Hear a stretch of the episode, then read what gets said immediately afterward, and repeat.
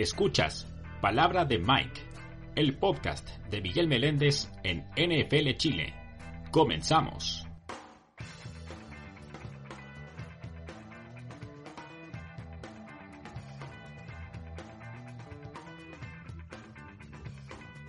¿Cómo están? Bienvenidos, episodio número 4. La NFL ya está en marcha, nueva temporada, ya pasó el kickoff weekend. En términos general, habría que decir que hay muchos equipos que están en rodaje, en formación, varios que están todavía en modo de pretemporada, algunos recién partiendo, prendiendo motores. Eso es lo que pasa, entre otras cosas, porque hay jugadores que prefieren no jugar la pretemporada, claro, previenen lesiones pero extienden o más bien postergan su periodo de aclimatación ya para comienzos de la competencia y eso hace también por efecto que la calidad no sea tan tan buena, sobre, al menos en el comienzo de la temporada. Se notó de hecho algunos partidos por el ritmo de juego, mucha imprecisión, partidos con varios castigos, anotación relativamente baja, que en algunos casos se explica también por algunos buenos desempeños defensivos, pero también por ofensivas que están todavía formándose. Aún así, dentro de todo eso, hay equipos que igual resaltaron, destacaron. Se nota que igual hay algunos equipos que están en buena forma, que entraron jugando bien en esta competencia de lo que yo pude ver el fin de semana, me parece que tres equipos eh, se notaron mucho por la forma de juego. Se nota que ellos son equipos que ya están armados, jugando bien, ejecución, por consiguiente, obvio que una buena cantidad de puntos y sus respectivos triunfos. Me refiero al caso de Buffalo, que se lució en el primer partido de la temporada. Eso fue la inauguración del kickoff del pasado jueves. Y el día domingo percibí también cosas similares con los Chargers y también con los Chiefs. Obviamente que los voy detallando cada uno. Hago énfasis en primer lugar y de forma conjunta a Buffalo Bills y Los Angeles Chargers. Claro, obviamente son equipos distintos, jugadores distintos, cada uno con, sus respectivos matices, pero así todo veo algunos denominadores comunes entre los dos equipos, al menos en esta primera pasada. Tanto Buffalo como LA son equipos que se nota que están armados ya, con buena coordinación, en el momento que estuvieron jugando bien y en el momento también que se establecieron sobre la cancha, empezaron a hacer, a sacar jugadas de forma muy fluida. Buen play calling en general, se nota también que sus respectivos entrenadores aprovechan su materia prima a disposición. Buena materia prima, por supuesto, de los dos equipos. Buffalo, en el partido del jueves pasado contra Los Angeles Rams, en el momento que tomó el control absoluto del juego, empezaron a mezclar bastante bien las jugadas, pase, pase, pase, pero entre medio también eh, buena diversidad, sobre todo de acarreos, sobre todo llevando el balón por distintos costados, aprovechando la velocidad de un Devin Singletary que sirvió entre otras cosas para imponerse primero en los scrimmage y eventualmente en el tiempo de posesión. Los Ángeles Chargers tienen elementos similares, que se explica también por su juego de pases, como emplean formaciones, como van eh, diversificando con el uso de sus receptores. También hay que referirse a los maricales de campo.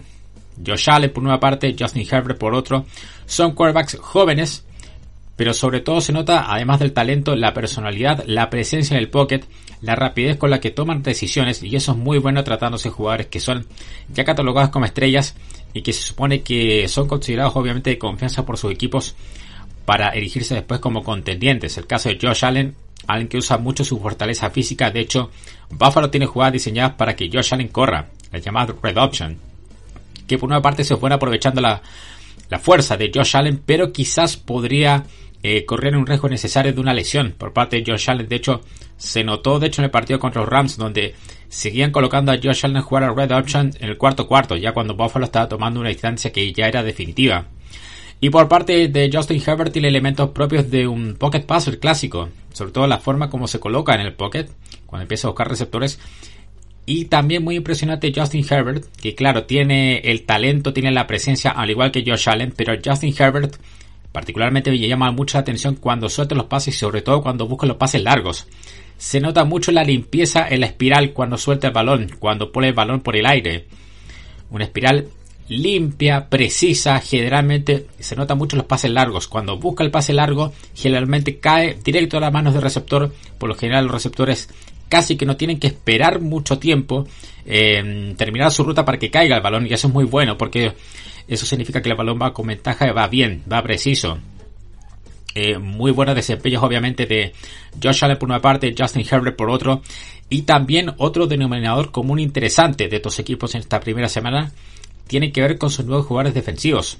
Por parte de Buffalo, Bob Miller, quien se estrenaba contra el equipo con el que ganó el campeonato la temporada pasada, con un par de capturas y sobre todo entrando con relativa facilidad cuando quedaban duelos de uno contra uno contra los tackles del equipo de Los Angeles Rams. Por parte de los Chargers, Khalil Mack, que fue una de las adiciones que tuvo este equipo en defensiva, tuvo un estreno fenomenal con tres capturas sobre Derek Carr en un importantísimo triunfo divisional de los Bolts, los truenitos de Los Ángeles contra los Raiders de Las Vegas en la tarde del domingo. La diferencia terminó siendo solo de 5 puntos, pero el desarrollo del juego de los Chargers fue un partido que lo fueron armando a poco y de forma fluida, constante, como ya dije antes, con buen play calling y obviamente la ejecución y el talento de sus jugadores. Justin Herbert repartió el balón con 9 jugadores distintos y eso que no contó con buena parte del juego con Keenan Allen, que tuvo que salir con una lesión del hamstring. De hecho, Keenan Allen posiblemente se pierda el partido esta semana. Así que son equipos que se nota que están eh, armados, bien constituidos y que tan solo se podrían esperar cosas mejores de aquí para adelante, que son equipos que, por cierto, de los cuales están sembradas muchas, muchas expectativas. Como también es el caso de los Kansas City Chiefs. Obviamente ya antes del comienzo de la temporada, de hecho lo indiqué yo mismo por acá en el podcast hace un par de ediciones, eh, una interrogante, quizás la gran interrogante previa al comienzo de esta temporada, era ver cómo iba a poder eh, subsistir el equipo de Kansas City sin el que era su mejor receptor, Tyreek Hill, que ya no está, se fue a la agencia libre. Al menos en esta primera pasada no se notó para nada la salida del ex number 10, eh, Hill. el equipo, sobre todo eso, fue juego de equipo y sobre todo fue, fue muy juego de sistema por parte de los Chiefs y con la ejecución, por supuesto, del extraordinario Patrick Mahomes sobre la cancha. Muchas formaciones abiertas emplearon los Chiefs en el partido contra Arizona el domingo. Mucha formación de 4, 5 receptores esparciéndose por toda la cancha, abriendo eh, los espacios, bien digo, creando situaciones favorables. Patrick Mahomes, claro, obviamente que tener un Mahomes en el equipo siempre va a ser ventaja, pero Mahomes se dedicó simplemente a repartir el balón con sus receptores, con el que estuviera más abierto, mejor disponible, mejor posición, con el matchup más favorable. Prácticamente todos tocaron el balón.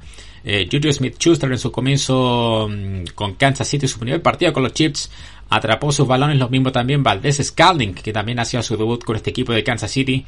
Sky Moore, incluso, receptor elegido en la segunda vuelta del draft, también tuvo toques de balón.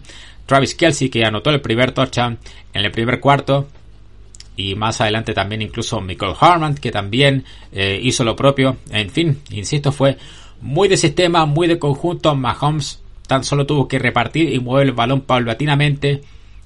La altísima producción de yardas, de sobre 350 yardas lanzó Patrick Mahomes en este partido contra los Cardinals. 30 pases completos sobre 39, extraordinario. 5 pases touchdown, todo eso fue por consecuencia de un juego fluido, sistemático, orgánico también del equipo de Kansas City, al menos en esta primera pasada, insisto, no sintieron para nada la salida del que era su mejor receptor, Tarek Hill. Está sobre todo el sistema, los esquemas. Está un Andy Reid, por supuesto, en las bandas, director técnico y Eric Binnemy, quien sigue siendo el coordinador ofensivo. Y se sabe también la creatividad que tiene este equipo y la capacidad que tiene de reinvertirse dentro de su propia metodología, lo cual siempre va a ser muy positivo, más aún este equipo de los Chips que con Mahomes muy vigente, más vigente que nunca, siempre va a ser considerado como un equipo serio, aspirante, contendiente al título.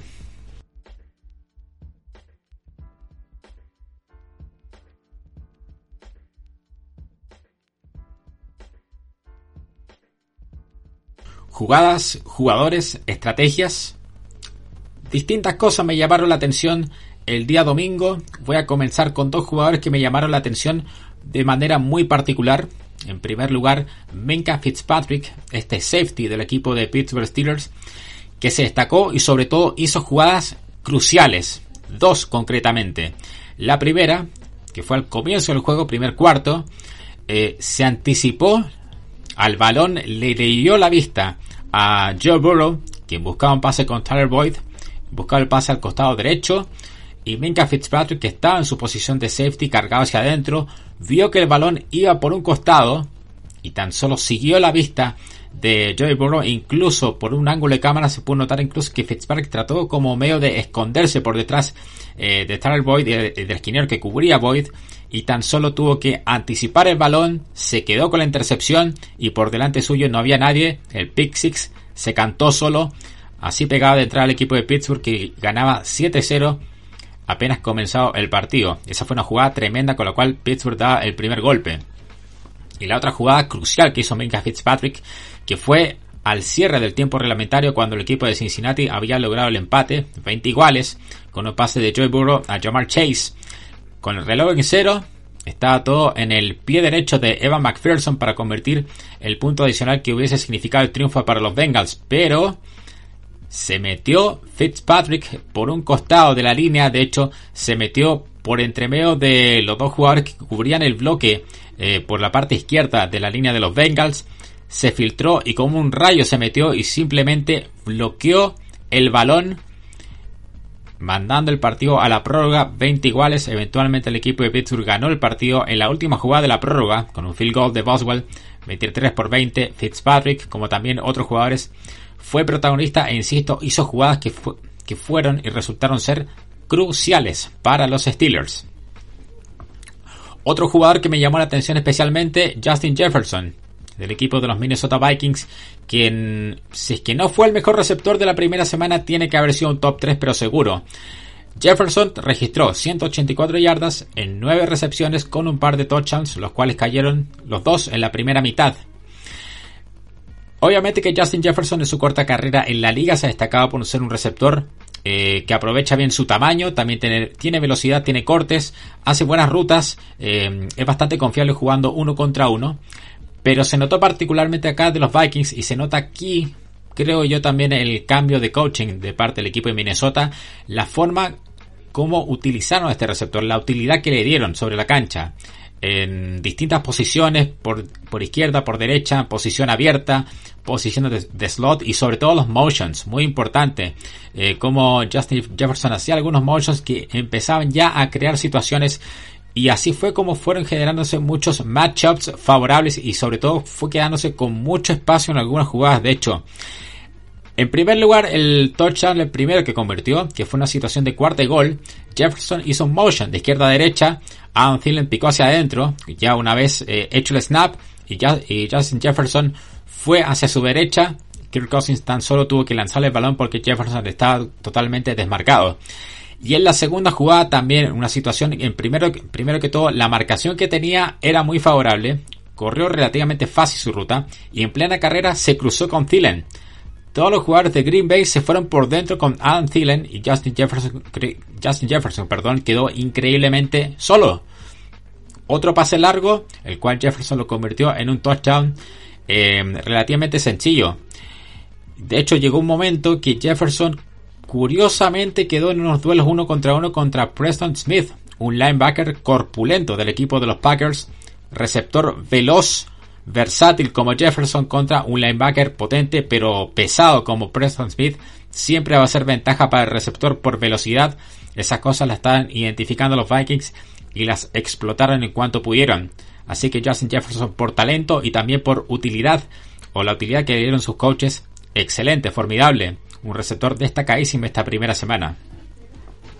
Y en cuanto a estrategias, algo que me llamó la atención, pero no de buena manera, de hecho, algo que derechamente hablando no me gustó para nada, fue la decisión que tomó Nathaniel Hackett en el último minuto del partido del lunes de Denver contra Seattle, el equipo de los Broncos que estaba en posición de ganar el partido. En su última posición, movieron el balón relativamente, con algunas dificultades habían cruzado a media cancha, pero el hecho como tal que, quedando un minuto para el final del tiempo reglamentario, enfrentaron un cuarto y cinco, eh, la opción era jugarse esas 5 yardas para seguir avanzando el balón y acercar lo suficiente aún más para un field goal de una distancia más razonable. O la otra opción era, ver, era jugar un, por un field goal que era de 64 yardas a la distancia que estaban. ¿Qué pasó? Que al parecer Hackett, el director técnico debutante, novato de los Broncos, eh, estaba indeciso. De otra forma, no se explica cómo los Broncos se gastaron todo el play clock y llegaron hasta los 20 segundos para apenas pedir un timeout y mandar a McManus a intentar ese larguísimo gol de campo que resultó eh, no ser bueno, no ser exitoso, falló y con ello el equipo de Denver perdió el partido 17 por 16. Sobre todo la indecisión y teniendo a un Russell Wilson en la cancha. Russell Wilson lo llevaron a Denver para empezar a ganar partidos como este, partidos cerrados, apretados, eh, para definir la última posición y el entrenador Hackett pareció estar abrumado en su debut, en su primer partido como head coach. Tuvo que enfrentar una situación grande y no salió bien parado para nada. Confusión, Denver tenía tiempo de juego y tenía los tres timeouts disponibles. Podían haber seguido avanzando. En fin, tenían opciones y se fueron quizás por lo menos lógico, lo menos obvio, eh, mirando el contexto y mirando la situación. Así que en cuanto a estrategia, sobre todo decisión en pleno partido, la verdad algo que no me gustó para nada de parte de Nathan Hackett, quien se había hecho fama de ser un genio en la ofensiva en sus años de coordinador ofensivo en Green Bay, eh, no fue para nada auspicioso eh, su debut y sobre todo esta decisión que pasó fundamentalmente por él. En el final de este partido de los Broncos coronando una sucesión de errores las cuales terminaron alejando a los Broncos del triunfo. Tuvieron el partido al alcance pero dos balones sueltos en goal line 12 castigos como conjunto y más encima esta confusión esta indecisión de parte del propio cuerpo técnico dirigido por Hackett. Terminaron condenando a Denver a una derrota por la mínima en su debut de temporada.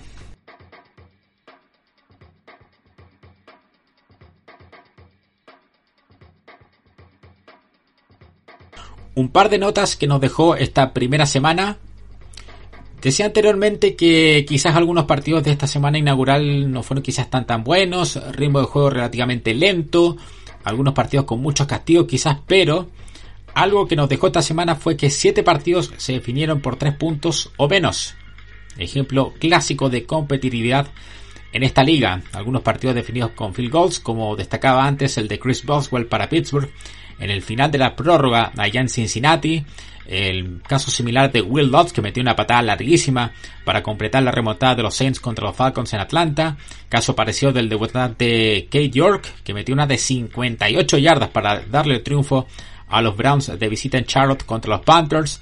Eh, los Giants que al final prefirieron jugársela con dos puntos en lugar de ir por el empate. Se comparte ahí hizo la conversión de dos puntos que resultó ser del triunfo.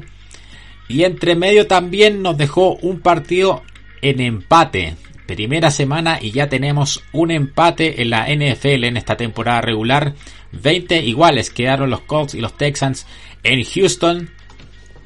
Un empate ya para el comienzo de liga. Para que tengan en cuenta, en los últimos 30 años han habido 15 empates en la NFL en temporada regular. De esos 15 empates, 11 ocurrieron desde el 2012 hacia adelante. ¿Por qué hago hincapié en esto último?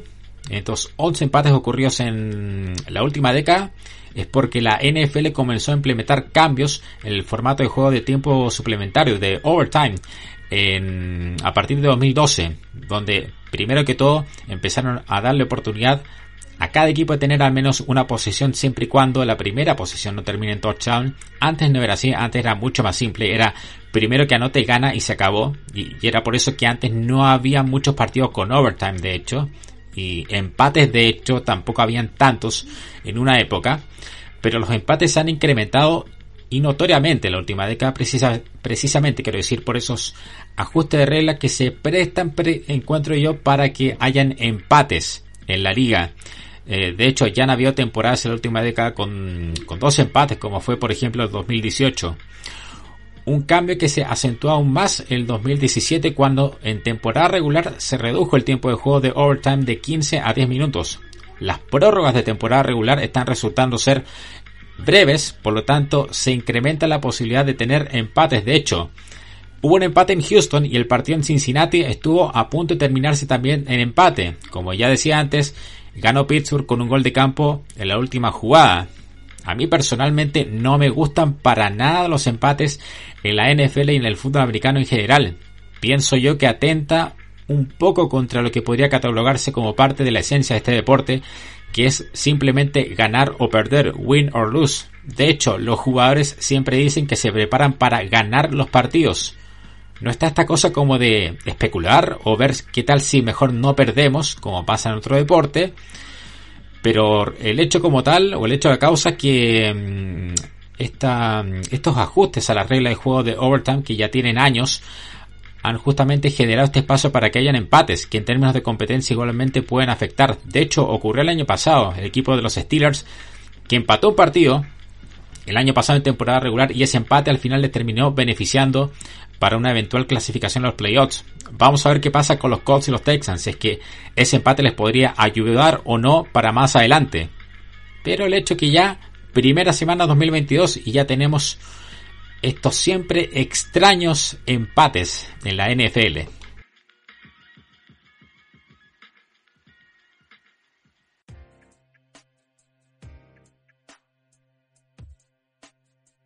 Recuerden ustedes que pueden seguir a NFL Chile en redes sociales. En Twitter, arroba NFL Chile. En Instagram, arroba NFL Chile-bajo. Ahí pueden ustedes encontrar actualización, comentarios y contenido original de todo el equipo. También están los canales en YouTube y en Twitch, donde hay transmisiones en vivo. También está el canal en Spotify, donde pueden encontrar cada episodio de este podcast. En mi caso, me pueden encontrar en arroba Mike en Twitter e Instagram Cualquier pregunta, cualquier comentario, cualquier inquietud que tengan ustedes sobre la NFL siempre serán bienvenidos con mucho gusto. Igualmente, si tienen algún feedback, algún comentario sobre este podcast, también bienvenidos sean vuestros mensajes. Ha sido todo por ahora. Les doy las gracias por escuchar este episodio número 4 en Palabra de Mike. Mi nombre es Miguel Meléndez. Nos encontramos en la próxima.